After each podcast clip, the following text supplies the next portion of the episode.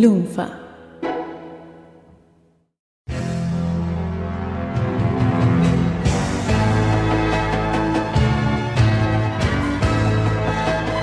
Algunos lo bancan, otros no, pero es una realidad que el doblaje es una profesión íntimamente ligada tanto al cine como a la televisión. Los Simpsons, muchas películas de Disney, Arnold Schwarzenegger en comando, hay cosas que no podemos disfrutar si no es en su versión doblada. En esta charla realizada en la PopCon 2015, tres doblajistas nos cuentan todos los secretos detrás del oficio, cómo se formaron, cómo es la forma de trabajo y el semillero de talentos que resulta ser los Power Rangers.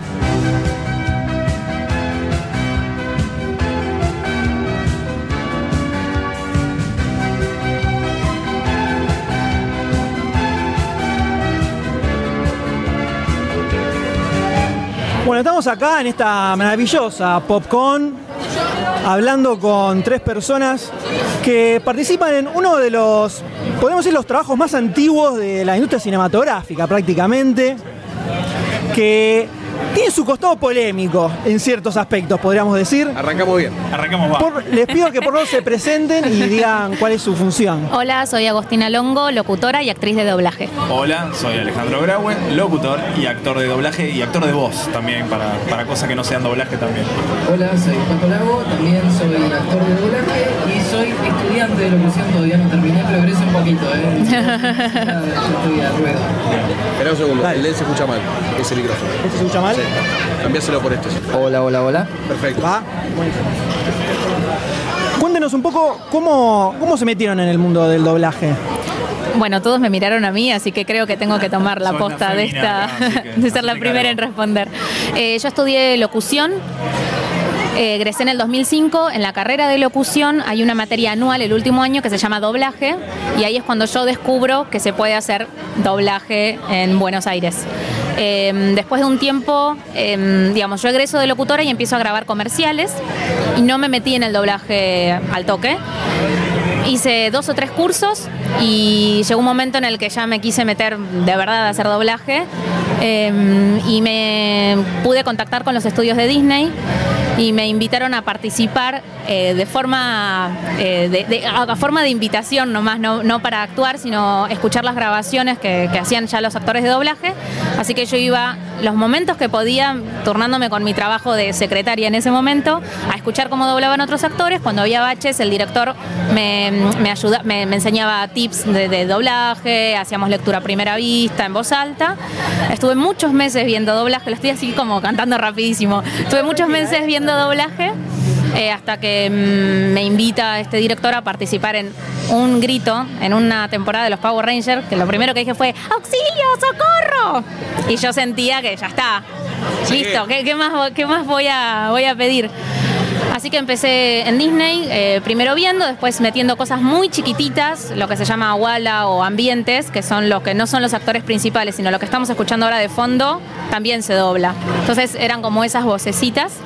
Y después, bueno, empecé a meterme en otros estudios, a conocer colegas que me daban nombres de otros estudios, me recomendaban y así como quedó como que fue muy Disney todo, ¿no? Pero costó bastante, pero ya, ya está. Y hoy por hoy es millonaria gracias al doblaje. Hoy por hoy soy la mejor directora, no mentira. Eh, ¿Por acá? Yo siempre cuento la misma anécdota porque me quedó muy marcado. Yo cuando tendría 9, 10 años estaba viendo la tele y tenía una tele que era vieja. Entonces cuando hacía zapping aparecía el sonido antes que la imagen. Y yo me acuerdo que en esa época era la primera época donde se daba Dragon Ball, yo era fanático. Y de repente escucho y digo, ah, Goku, digo, Dragon Ball. Y cuando aparece la imagen no era Goku, era una película. Me quedé como, ¿qué pasó? Y en la internet precaria de aquella época, no me acuerdo cómo lo busqué en, en Altavista, que era el buscador de aquella época, este, y ahí me saltó que era Mario Castañeda, un actor de doblaje mexicano, que nada que ver con el actor que yo había visto en la pantalla. Así que ahí me acuerdo que dije, qué copado esto, algún día me gustaría hacer doblaje. Y muchísimos años después vi eh, un póster del instituto que, dan, que enseña locución Ether, donde daban un curso de cuatro meses de doblaje. Ahí me metí, en el curso básicamente uno aprende, aprendí lo que, fu- lo que era la técnica, un poco el neutro, pero en la última clase vino un director de doblaje, Alejandro Uteiral, a dar una charla y a él fue que le pedí a dónde podía ir para empezar a tratar de meterme en esto. Yo tenía 19 años y fue también en, en Disney, en los estudios Media Pro, donde se dobla Disney.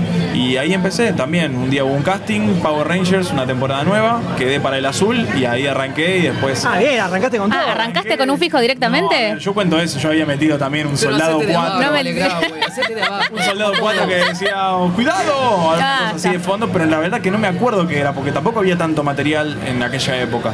Después sí, después es cuestión de moverse, empezar a conocer, como dijo Hago, distintos estudios, y bueno, y ahí ya, una vez que te conocen los directores, por ahí ya te convocan para que hagas determinados personajes, pero así fueron mis comienzos.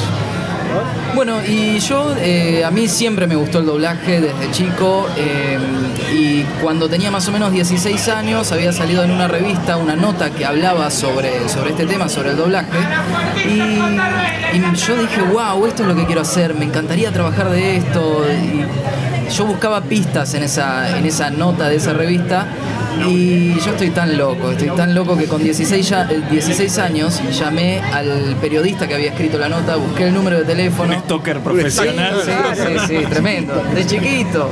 Y bueno, lo llamé y me dije, le, le comento, mira, leí tu nota, me gustaría hacer doblaje, en dónde se hace, qué, cómo puedo empezar.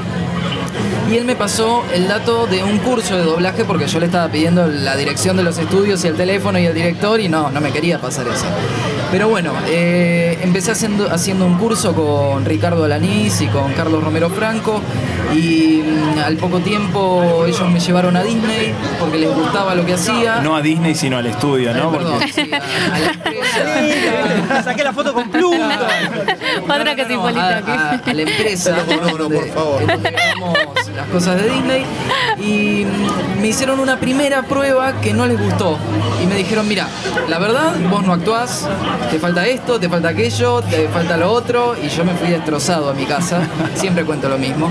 Eh, pero era mi sueño y yo quería seguir luchando por eso. A los dos meses o al mes y medio vuelvo y le digo al director que me había dicho todo esto yo quiero hacer esto y dice, bueno, está bien, quédate, mirá cómo grabamos. Estuve dos meses mirando hasta que un día viene y me dice, bueno, eh, pasá a grabar. Bueno, yo pasé súper temeroso y grabé mi primer bolo para los Power Rangers en ese momento. A los cuatro meses más o menos eh, me eligieron como el Power Ranger rojo también para... eh, somos todos Power Rangers acá, no sé si se dan cuenta. Power Ranger es el semillero de los doblajistas. Sí, de- exacto. de- Pero solía sí. hacerlo, ¿eh? solía ¿En hacerlo serio? Sí, sí, Sí, sí, ahora ya no, hace, no sé, un par de años que no se dobla más acá. Pero como los Power Rangers cambiaban todos los actores todas las temporadas, siempre eran malo nuevo, esbirros nuevos, No, porque- todo nuevo, cambiábamos todos. Porque aparte el beneficio de los Power Rangers para uno que es nuevo, yo igual la pasaba re mal, era como, ¿por qué habla tanto mi personaje? Y me ponía nerviosa, pero al tener máscaras no tenés tanto lip sync, entonces era como que ahí un poco zafaba y te, te venía bien Y te soltabas cuando eras nuevo. tantos gritos y onomatopeyas, te, te Claro. o sea, no te quedaba otra. Claro, de hecho Agos y yo nos conocimos en los mismos Power Rangers, porque bueno, obviamente hay muchas temporadas y los dos entramos más o menos a- al mismo momento, en el mismo tiempo. Vos ya estabas igual, hace unos meses me parece. 2008, 2009. 2009, Sí. Power Rangers fue 2009. Fue cuando empezamos a grabar los Power. ¿Cómo, ¿Cómo está la industria del doblaje en, en Argentina? ¿Es una industria? ¿Se dobla mucho acá? ¿Viene, ¿Se doblaba más antes? ¿Viene mucho material de afuera? Ahora se dobla mucho más que antes, viene Sí. bastante material. En los últimos 10 años creció, pero, increíblemente. Es una industria en crecimiento para mí. Eh, no sé si ponerle el nombre de industria todavía, pero sí, sí hay muchos estudios entre doblaje, eh, tanto de, de cine, de series, de videojuegos, incluso doblaje de publicidades, porque las publicidades que vemos nosotros hay un montón que están dobladas y hay algunas que están muy bien porque uno no se da cuenta. Hay otras que no. pero- Cuando ya No, vamos hay- a tocar esos. Cuando te venden el dentrífico y están... Sí, sí, sí, sí. Ah, Claro. o sea, igual imposible de... Antes normalmente se doblaban eh, documentales o realities y hace un par de años empezaron a venir más, más ficciones, más series o dibujitos y hace es lo que hablábamos hace un ratito, hace cuatro o cinco años empezaron a venir videojuegos. Sí. Entonces también estamos doblando videojuegos. Está viniendo mucho material lindo, porque hay cosas lindas, y por eso también hay mucha gente nueva, hay muchas, muchos institutos que están dando talleres de doblaje y todo, porque la gente empieza como a, estar más cerca de eso. Además, la realidad es que acá el doblaje, que como vos bien decías, es, es una cosa viejísima y acá se hacía mucho doblaje en una época, eh, mucho, eh, a comparación de ahora es poco, ¿no? Pero, eh, y ese neutro, ese tipo de doblaje que se usaba acá en los años 70, 80, empezó a quedar como algo de modé. En México, que siempre fue la meca del doblaje, no gustaba. Entonces no se mandaban cosas a doblar acá, tenía como una mala imagen. Y en cierto momento todos nosotros, la generación que creció viendo mucho doblaje mexicano, desarrollamos un neutro, digamos, todos los actores anteriores, los que habían laburado en los 70, 80, era un neutro inventado, era como un neutro desarrollado por ellos mismos y nosotros quizás tomábamos más armas del doblaje mexicano y eso también hizo que subiera la calidad del doblaje y de hecho muchos de esos actores que grababan en aquellas épocas lograron cambiar, lograron ayornarse al neutro nuevo y hoy por hoy también tienen muchísimo trabajo, o sea, es una cuestión de gustos y obviamente eh, de costos también. Entonces, si vos equiparás la calidad y por una cuestión lógica de que la economía es distinta, los costos son más bajos, se va a empezar a mandar más trabajo. Hoy por hoy creo que los costos son los mismos y aún así muchos clientes, muchas empresas siguen eligiendo Argentina porque la calidad ha mejorado muchísimo en, en los últimos 15 años. De hecho, nosotros no tenemos un trabajo aparte. Hoy por hoy nosotros vivimos de, del doblaje y de los que somos locutores de los comerciales también. Ya Pato. Ah, Pato estuvo igual haciendo comerciales, doblajes y todo. tengo como 10, es verdad. eh, Bueno, Entonces es algo. Voz, digo, porque muchas veces hacemos actuaciones de voz que no necesariamente es un doblaje. Hay muchas publicidades de radio en donde el locutor es el que hace el remate del final, pero entre medio hay personajitos. Esos personajitos los hacemos nosotros muchas veces. Eh, bueno, entonces nosotros lo que. Perdón, me, me distraje un segundo. Es que nos trajeron un Porque soy, muy colgada, soy muy volada, perdón. Eh, nosotros sí podemos. eh, no digo nosotros tres, digo, los que estamos en el doblaje hace un tiempo, vivimos del doblaje. Algunos por ahí también dan clases de teatro, clases de canto, o están eh, dando talleres de doblaje, pero en sí, eh, ya, digamos, es algo que, sí hay que- material, sí se puede. Claro, para, para vivir de esto, que yo ya lo preguntaba cuando empecé, que tenía 19 años, decía, ¿se puede vivir del doblaje? Y todos me decían lo mismo, mirá, para vivir de esto tenés que laburar en casi todos los estudios y laburar muchas horas. eh, y es, el doblaje es una, tiene como, es como una meseta, muchas veces nos pasa, creo que a todos, que tenés meses en donde no grabás nada y te querés morir y meses donde no das abasto del laburo que tenés. Entonces hay que también adaptarse, es un laburo freelance, entonces lo maneja uno básicamente. ¿Tiene temporadas también eh, o van de la mano con las temporadas de lanzamientos o algo? ¿O manejan algún tipo? No, o- no, no, generalmente no, pero sí pasa que si por ejemplo tenés un fijo en una serie, eh, por ahí doblás la temporada pertinente, se termina y hasta el año que viene no vuelve, entonces por lo menos esa serie que vos sabías que eran un par de meses de grabar todos los días o, o todas las semanas en un estudio, porque también pasa eso, si vos quedás en un casting como fijo en una serie que se graba en el estudio Civisa, por ejemplo, lo más probable es que los otros directores digan, ah, mira, Graue viene a grabar a Civisa, bueno, le- lo cito también para que meta un par de bolos en otras cosas y así es como se va acrecentando lo que uno gana, digamos, en, en- en el ámbito, ¿no? Sí, sí, porque en un, digamos, en un estudio normalmente hay varias salas, entonces no es que un estudio solamente está doblando, no sé, The Walking Dead. Claro. Por ahí, en dos salas de ese estudio se dobla Walking Dead y en otra se está doblando Discovery y en otra una película y en otro, no sé, un documental. Como Muchas que... veces cuando uno va al estudio que va quizás solamente a grabar, no sé, The Walking Dead y pasa por el pasillo y te encuentra el operador y te dice, che, Pato, che, Hago, sale, eh, ¿se pueden quedar que grabamos otra cosita? Entonces así grabás en otro, en otro programa que quizás justo te dieron otro, un papel que es fijo. Claro. Entonces eso ya es como que se va haciendo una bola y una cadena de, de- de trabajo y eso está Sí. bueno. El, el- el doblajista es actor. Sí, Debería. Debería Sí, debería. El buen actor de doblaje es actor. Sí, sí, generalmente hay algunas excepciones, ¿no? Como en todo, gente que no tiene este, por ahí alguna preparación. A mí, por lo menos, yo siempre digo lo mismo. Yo empecé haciendo doblaje en 2005 sin ninguna formación actoral. En 2008 tuve la suerte de quedar en una compañía de teatro que hacía giras. Entonces me fui como dos años, no estuve grabando acá. Y hacer esos dos años de teatro me dieron vuelta por completo. O sea, yo antes por ahí no me daban tantos personajes. Cuando volví a hacer eso, cada vez que, o sea, y me lo, me lo habían dicho, me decían, che, mejoraste mucho. O sea, realmente la formación actoral ayuda muchísimo, muchísimo. Asimismo, siempre también lo decimos, el oído, eh, oído musical en este caso, hacer canto, eh, también para mantener sana la voz, hacer foniatría, todo ese tipo de cosas. Y muchas veces saber inglés también ayuda, porque como casi siempre eh, el material que uno dobla, el idioma original es el inglés, te ayuda muchísimo más a entender si lo que estás diciendo es acorde a lo que se está. Porque muchas veces las traducciones no ayudan, que eso también es otro problema por ahí que hay en el ámbito, eh, que inclusive no tienen la culpa los traductores, porque a ellos les mandan un guion ya mal transcripto, digamos. Eh, pero por eso, saber inglés también ayuda. La actuación creo que es clave. Vos pensás que cuando te viene una película, no sé, por ejemplo, me toca doblar a Natalie Portman, por ejemplo. Vos pensás que Natalie Portman estuvo muchos meses elaborando ese personaje. Yo tengo que tratar de sacar lo más eh, rescatable posible en, no sé, cuatro horas, que es lo que me dure, no sé, esa grabación. Y más allá de eso, de tener como una cierta, un cierto respeto hacia el personaje que te están dando y poder, no sé, llenarle los zapatos, eh, uno cuando va a doblar no ve la película entera, uno solamente ve las escenas que está en la que está su personaje. Entonces vos tenés que también tener esta sensibilidad, este conocimiento para entender, ok, yo no vi la escena anterior, pero acá la mina está súper enojada. Bueno, ok, claro, porque nada, y te vas, te remitís a, los problemas que tenía el personaje cuando te contaron sus características. Y tenés que estar por ahí eh, en un ataque de nervios, porque el personaje lo requiere, y vos venías de, no sé, tomarte un helado la esquina lo más relajada posible. Y los tiempos son como que hay que meter todo rapidísimo. Entonces uno, si, si, si es un buen actor, trata como de, de leer eso rápido y, y también que sea útil para el estudio, para no hacerle perder tiempo. Y, La mecánica siempre esa de eh, entramos, grabamos las escenas y listo, o hay algún tipo de otra sesión de grabación. Por ejemplo, están todos los actores grabando una misma escena, o, la mecánica es siempre esa. No, normalmente grabamos cada uno por su lado, cada uno graba su personaje. Si hay personajes que por ahí están haciendo un core y dicen todo a la vez, también se graba por separado. Eh, tal vez te lleva más sesiones de grabación si es un personaje muy complicado y el director calculó mal el tiempo que te necesitaba, porque a vos te llaman y te dicen te necesito, no sé, cuatro horas.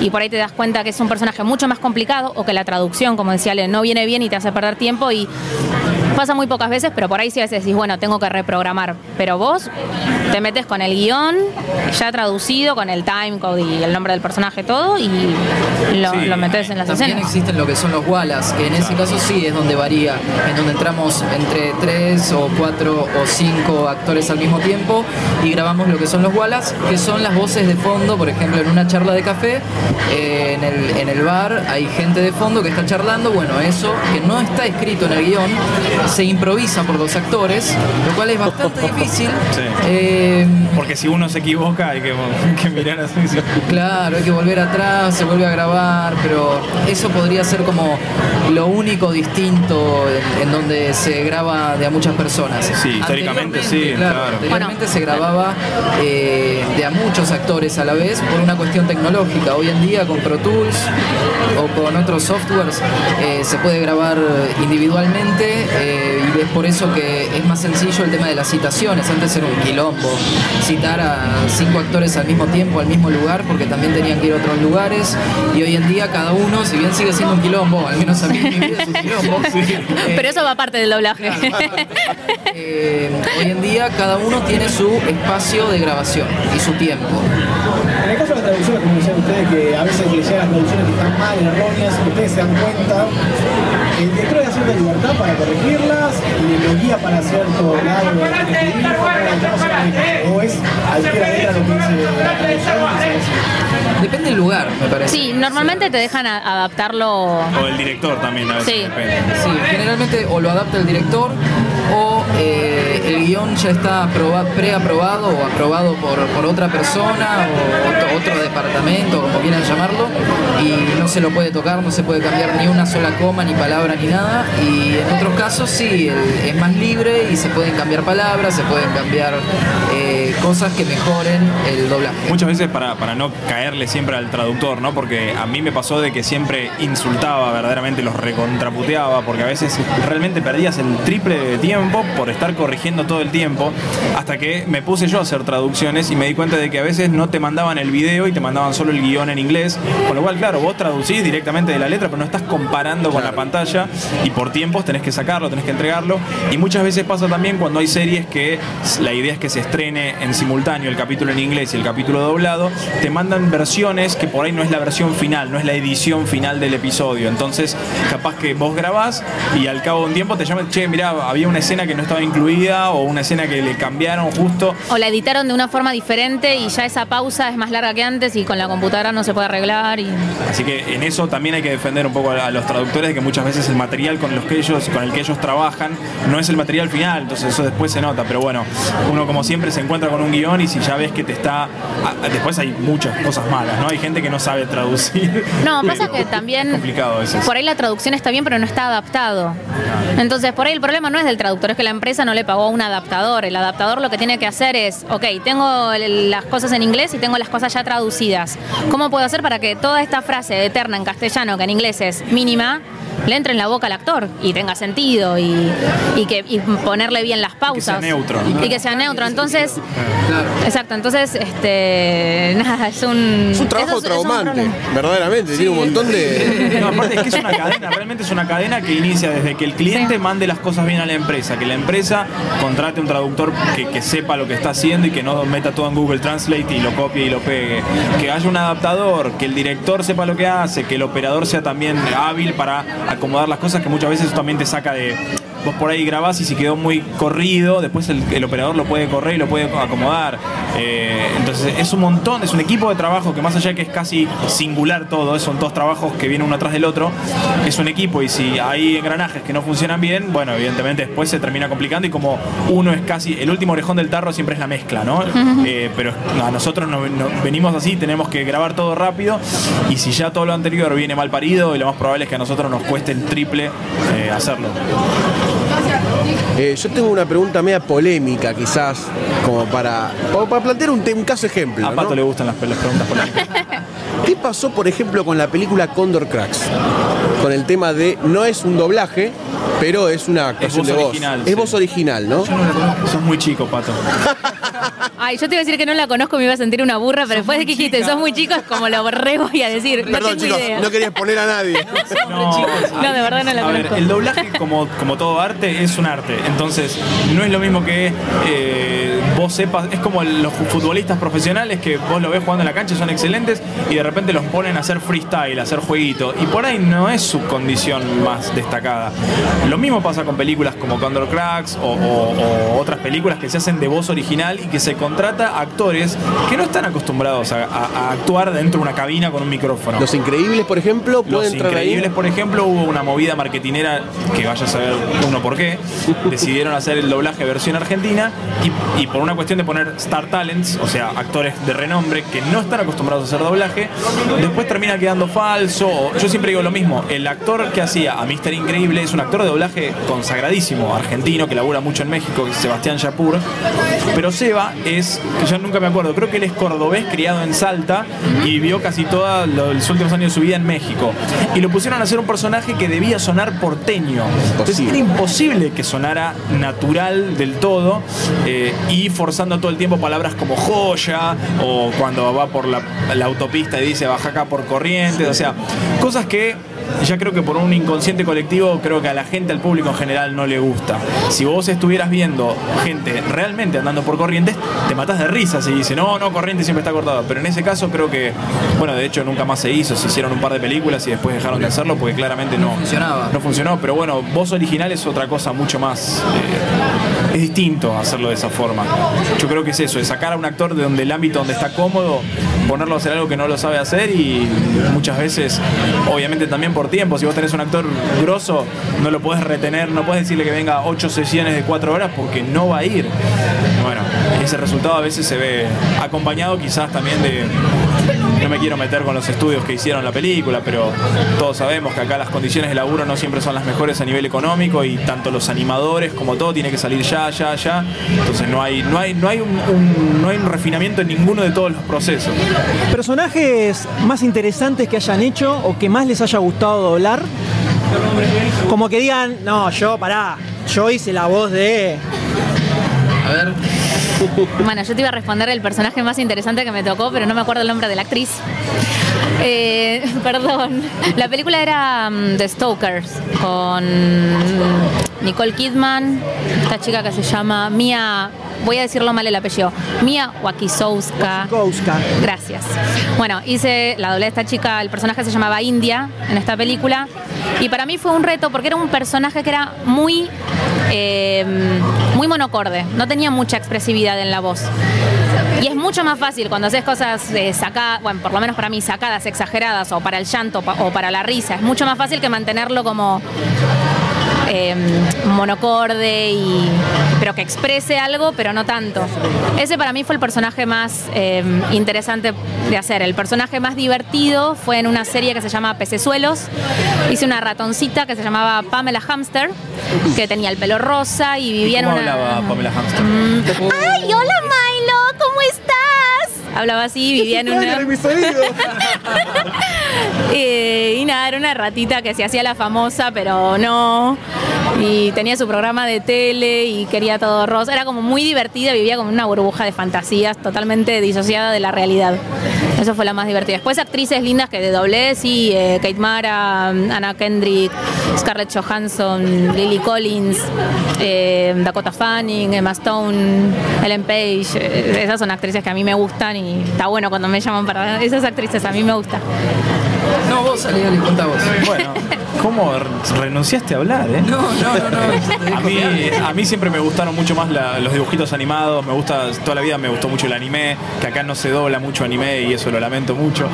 Este, pero hace poco se hicieron las películas de Rurouni Kenshin de Samurai X, que es una serie de anime que yo veía mucho y que siempre no podía creer el, el doblaje horrible que le habían hecho, doblaje colombiano, no sé por qué, pero era malo, ¿no? o sea, la verdad que no, no, no sé si es culpa de los actores, directores o qué. Y bueno, las tres películas live action vinieron a doblarse acá y me dieron el papel de Kenshin, así que eso para mí fue, fue muy groso, lo, lo disfruté muchísimo. Y, y después, como les digo, a mí me gustan mucho los dibujitos animados, tengo la suerte de hacer uno, todavía está grabándose la serie Gravity Falls y disfruto muchísimo de hacer a, a Dipper. Ah, mirá. Este, así que esa la disfruto muchísimo haciéndola. Generalmente lo- los, los trabajos en donde tengo que hacer un personajito, eh, colocar la voz de otra forma, medio caricaturesco, son los que más disfruto. Como, bueno, Dipper o Friolín en La Doctora Juguetes. Eh, me divierte mucho.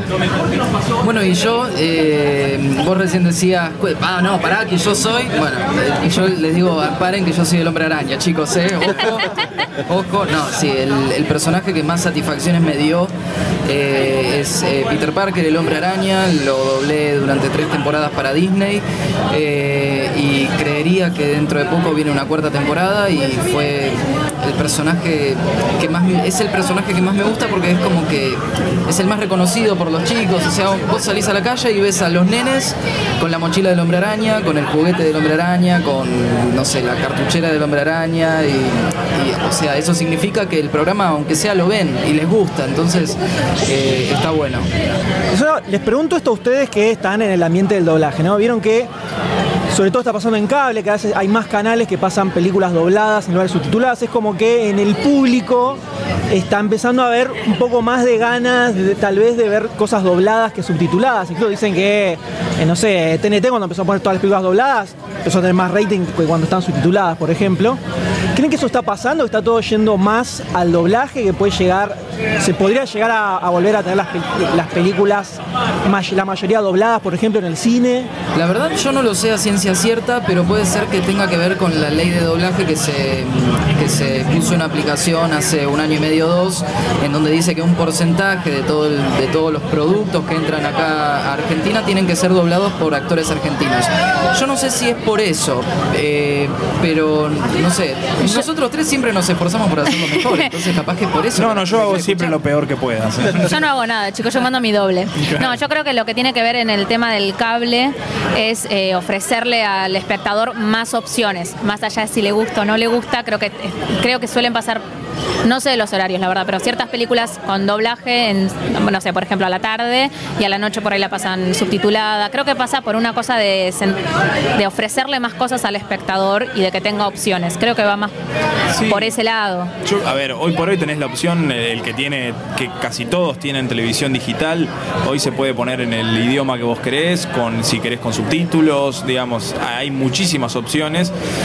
Me podría poner a decirte, sí, lo que pasa es que el nivel de educación ha bajado, entonces la gente ya no le gusta leer. Pero digo, la realidad es que yo siempre lo digo, soy doblajista, defiendo a muerte el doblaje, pero soy el primero que si voy a ver un producto, prefiero verlo en el idioma original. Eh, la realidad es que el doblaje acerca el material a mucha gente que o no sabe leer bien y le cuesta, o no quiere distraerse de la imagen y prefiere eh, concentrarse en la imagen. O está haciendo algún, depende del material, está haciendo otra actividad. Por ahí, no sé, Sí, mi mamá estaba planchando y mientras está escuchando. que- y tampoco nos olvidemos que las señales doblan para toda Latinoamérica. Entonces, por ahí, nosotros como porteños, por ahí no consumimos tanto doblaje por lo que sea.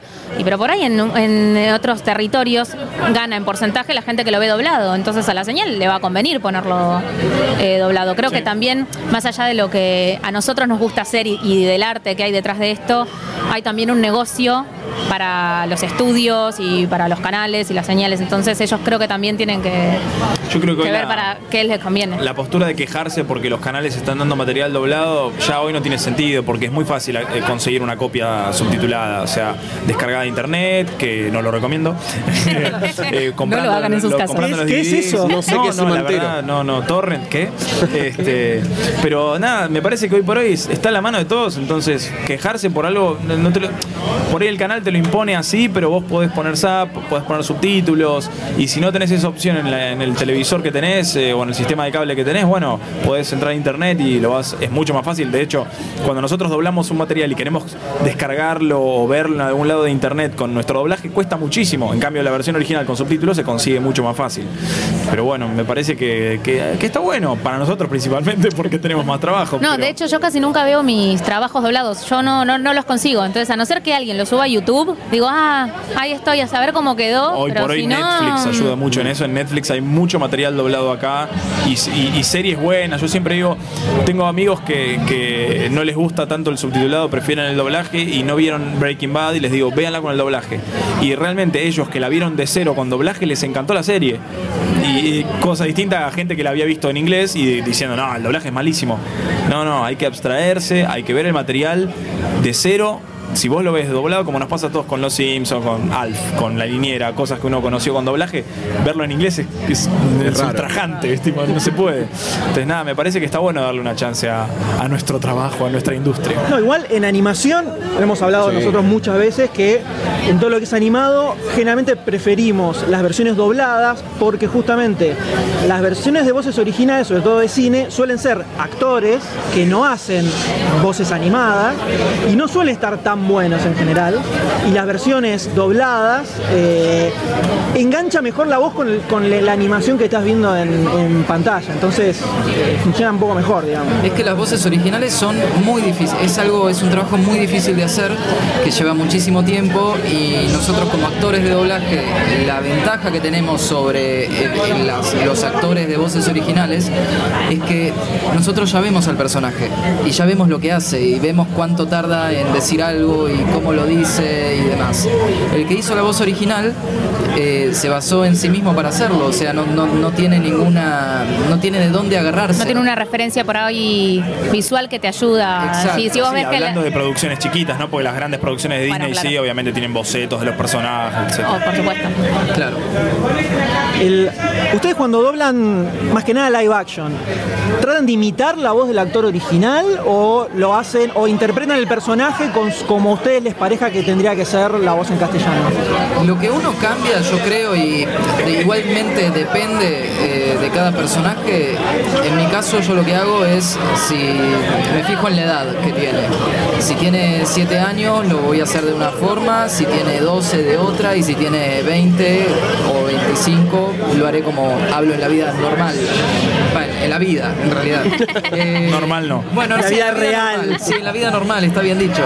Eh, y después lo- en donde uno sí cambia más la voz es eh, en los dibujos animados, por ejemplo, o en los videojuegos. Eh, salvo que en live action haya un personaje que esté haciendo algo que lo saque un poco de la realidad. Como por ejemplo, qué sé yo, no sé, Darth Vader eh, no va a hablar como estoy hablando yo, ¿no? Y el live action. también. Si, si un director te pone a vos a hacer la voz de Darth Vader, eh, No, no me gustaría puede, hablar no. con él. No, no, no, no hay buen match. No hay buen match. No, también lo que, lo que creo que es importante hacer es, si bien acercarse a la caracterización del personaje, es que suene natural, porque si yo hago una voz de una nena de 5 años, primero que no es lo mismo hacerla en un dibujito que en, que en real, digamos, que en persona. Que suene natural y además poder sostenerlo a lo largo que dura el material, porque si yo empiezo a hablarte así todo tiempo, y yo no sé si voy a poder estar tres horas hablándote así, o por ahí sí, pero cortando cada 20 minutos para tomar agua, entonces creo yo que hay que serle fiel al personaje en el sentido de acercarse lo más posible a la voz, pero que sea natural para uno eh, y respetando, sí, la caracterización, por supuesto, y la edad, como decía Pato, no es lo mismo, yo no doblo igual a una nena de 12 que a una chica de 25. Y tiene que ver también con, el director. Hay, hay veces que uno. Yo soy de, de acoplarme mucho al original. A mí me pasa que yo. Me pasa cuando, no sé, viajás y voy a Córdoba y se me termina pegando el acento cordobés eh, rápido, como que empatizo directamente con lo que escucho. Entonces, muchas veces, si el personaje que me asignan es más, más grande que yo, tiene una voz más grave, yo tiendo a irme ahí y el director, depende como sea, te dice, buenísimo, o te dice, no, no, no, no, no, no, no, hacele tu voz normal, no, no, que, que suene como vos. O sea, yo te elegí a vos porque me gusta tu voz para este personaje. A mí ahora me está pasando algo muy loco que es, estoy doblando una- una- un producto argentino que tiene una parte animada que está doblada en México y una parte actuada que son actores argentinos. Y eso lo quieren doblar al neutro para Latinoamérica. Es como un Pinky Cerebro, es el malo y su esbirro al lado. Bueno, me asignaron los dos personajes a mí. Entonces ellos todo el tiempo comparten escena, hablan entre ellos. Y yo cuando me dijeron dije, mirá, yo te lo puedo hacer, pero al malo te lo voy a tener que hacer así. Y al esbirro te lo voy a tener que hacer así para que suene distinto. Ningún problema. Bueno, joya. Entonces ahí lo puedo hacer. Tiene que ver también con la versatilidad de uno como actor, conocerse su propia voz para ver dónde te rompes y dónde no te rompes. Eh, depende de un montón de, de cosas, pero siempre lo importante es, como decía Agos, colocar la voz en un lugar donde vos sepas que no te vas a perjudicar, porque si te quedás sin voz, te quedaste sin laburo durante una semana y en este ambiente quedarse sin laburo una semana te puede evitar castings copados, te pueden sacar de alguna serie porque hay que entregar el episodio. O sea, no, no es fácil. ¿Hay algún fetiche que tenga el doblajista? Por ejemplo, ven gente caminar por la calle y dice, ¿sabes la voz que tiene ese? Esta. Y hacen voces. Chasquido, decimos todo el tiempo. A mí me pasa eso, cuando estás doblando tenés que tener cierta limpieza al hablar, que por ahí si suena un ruido feo. eh, hace poco una compañera, Nati Rosminati, me pasaba que estaba charlando con ella y no me, acuerdo- me hizo así la, la voz. Chasquido, me dice. o sea, nada. Es genial recibir los mensajes de voz del WhatsApp entre nosotros. Es como, estoy escuchando la radio, ¿entendés? A mí lo que me mm, suelo fijarme, pero lo hago sin querer, es cuando la gente pronuncia alguna letra mal. Por ejemplo, no es lo mismo decir nena que decir nena, con la lengua más adelante. Bueno, no sé si se nota la diferencia, pero... Excelente. Claro, es como o la pizza y me, Ah, me- sí. me agarra como una urticaria general. Este, ¿Pizza o pizza? ¿Cómo? ¿Pizza o pizza? Depende, ¿estamos trabajando o estamos entre amigos? Claro. Estamos en la vida normal, La ¿no? vida normal, en la vida normal se come la pizza, la pizza, La con- pizza. con ese. Con la birra, pizza con. No, ahí sí, yo ya, eso no, como, como el famoso niño que, que- que- que circula últimamente que dice Liniers, ¿no? Y que habla con una corrección anormal al hablar que para un nene queda rarísimo. Ese pibe seguramente cuando sea grande va a hablar de una manera súper correcta y la gente va a decir, qué bien que hablas. Sí, pero cuando era nene no sabes cómo... No era nene, cuando era nene no era nene, era adulto ya. y bueno, pero pasa eso, o sea, la realidad es esa y muchas veces yo siempre le critico a mi vieja, mi vieja habla inglés muy bien y de repente ella no te dice que fue a ver un video en YouTube, te dice en YouTube, vi un video y es como, para el marketing, no, bueno, a mí me parece que hay que acoplarse también al ambiente donde uno está, si uno está enseñando a hablar, sí, hablar de la manera Ahora, más correcta fíjense posible. Que, fíjense que nosotros no le estamos hablando así, entonces no estamos marcando las S. no, estamos en la vida real, en la vida normal y hablamos normales. O sea, somos normales, aunque no parezca. Si alguien está escuchando esto tiene ganas de probar qué onda el doblaje, eh, vos decías que en Ether hay un curso, ¿dónde se puede estudiar? ¿Cómo se puede hay- empezar a, a trabajar de doblajista, Mirá, por ejemplo? hay escuelas por todos lados. Aprovecho para pasar un chivo eh, de un canal de YouTube que yo tengo que se llama Dale Ale. Eh, pueden buscarlo en YouTube justamente, en YouTube. En YouTube. Como me pueden buscar a mí, Alejandro Graue, o Dale Ale, o doblar mi Twitter, eh, arroba Ale Graue. De hecho, hay una entrevista con los chicos, el, el capítulo 7, donde entrevisto a un montón de actores de doblaje argentinos, que está buenísimo para conocer el- un poco el ambiente y cómo se labura. Cada video siempre se habla de un aspecto distinto y eso, y eso la verdad que está bueno. Y para aprender hoy por hoy hay name. Muchos lugares. La verdad es que eso también creció exponencialmente. Eh, Pato y, y yo estamos dando clases también de, de doblaje eh, en un instituto que se llama Cibemol, que queda en zona norte. Pero hoy por hoy, eh, para entrar lo que hay que hacer es la especialización de doblaje en el ISER, que todo curso que puedas hacer previo a entrar ahí mejor porque hay un examen de ingreso, o sea, yo como recomendar recomendaría eso, el ISER, la especialización de doblaje en el ISER. Cualquier cursito que puedan hacer antes como para y saber lo que están haciendo, Claro, y suma. para estar preparados para el ISER, porque hoy en día eh, la única institución que te habilita eh, a hacer doblaje supuestamente por la ley es el ISER, eh, entonces uno tiene que presentarse a este insti- instituto para realizar la especialización en doblaje que creo que dura cuatro meses o un semestre o algo por el estilo. Sí, que es poco, ¿no? O sea, lo ideal sería. Obviamente, yo también estudié locución y son tres años y la verdad es que en algún punto de la carrera uno dice, "Va, eso es un poco mucho tres años. Pero bueno, todo te sirve para, para hacer lo mejor posible en tu trabajo. Obviamente que si te sos más grande, tenés responsabilidades de trabajar, mantener una familia o lo que sea, o pagar un alquiler, es muy difícil que tengas ese tiempo disponible, pero para entrar en doblaje siempre desde abajo, de a poquito, lo mejor que puedes hacer es prepararte todo lo que puedas para entrar y, y enseguida empezar a tener trabajo. Eh, ¿Tienen que estar habilitados como los locutores para Sí, ser sí, No, para ser actor de doblaje. con el carnet. Pelea. No, no, no, pero pará, me estoy enterando ahora, no, pero para ser actor de doblaje te dan el carnet del Inca. Claro. De Pero actor no de doblaje, no de de actor de doblaje, no, de lo- no es que tenés que ser locutor para ser actor Ah, de no, no, doblaje. entendí mal la pregunta. Vamos. No, les preguntaba si, no, si tienen que para tener vos. un carnet, tienen que estar habilitados como los El locutores actor de doblaje, eh, sí. para poder ser eh, trabajar de Ah, doblajista. entendí bien ¿era la pregunta. Sí, sí. No, sí hay que tener un.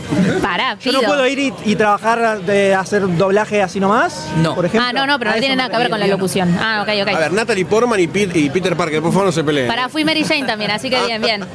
Mary Jane. Acá hay amor. Pero sí tienen que tener un carnet eh, que los habilite para. Sí, que es el que da la especialización del ISER. Locutora. Claro, la especialización La en doblaje del ISER junto con la Asociación Argentina de Actores son los que te habilitan eh, junto con el INCA son, son dos A Y la AFSCA. el AFSCA eh, son los que te los que te mm, la Habilitan. eh, junto con el carnet para poder trabajar de esto Se supone que, día, que según lo- la ley se supone que los estudios deberían, si vos no tenés esa acreditación, no podés trabajar. Obviamente que como esto se implementó hace poco, la mayor parte de los estudios siguen trabajando con gente que no tiene los carnets. eh, pero bueno, la- la- se, ve- se está empezando a organizar de mejor manera. Porque la realidad es que es muy violento si no meterte en un ambiente y ver que no te llaman, que no te dan laburo y te frustras. Y la realidad es que si vos no te preparás y no tenés esa certificación mínima que diga que vos hiciste cuatro meses de curso, y la verdad es que es difícil, te va a costar meterte en el ambiente. Les agradecemos muchísimo por su tiempo. Muchas gracias por la eh, invitación. estuvo muy bueno, ¿eh? Muchas placer. gracias. Gracias.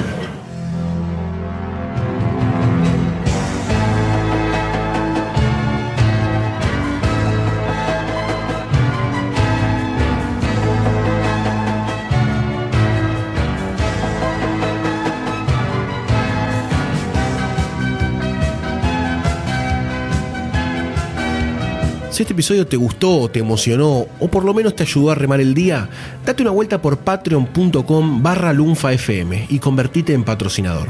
Con tu aporte no solo vas a estar dándonos una mano para que podamos crear más y mejor contenido, también vas a poder formar parte del Club Lunfa, donde todas las semanas vas a encontrar contenido exclusivo de backstage, audios eliminados y adelantos de todo lo que se viene. Y la próxima vez que escuches uno de nuestros podcasts vas a saber que vos sos parte de que eso sea una realidad.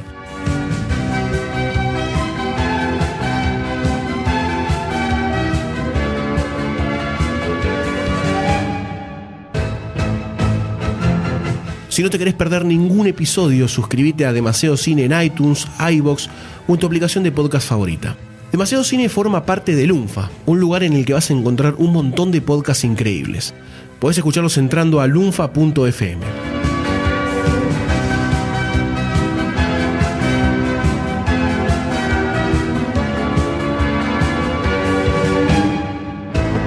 Entérate de los nuevos lanzamientos siguiendo a Lunfa FM en Instagram, Twitter y Facebook.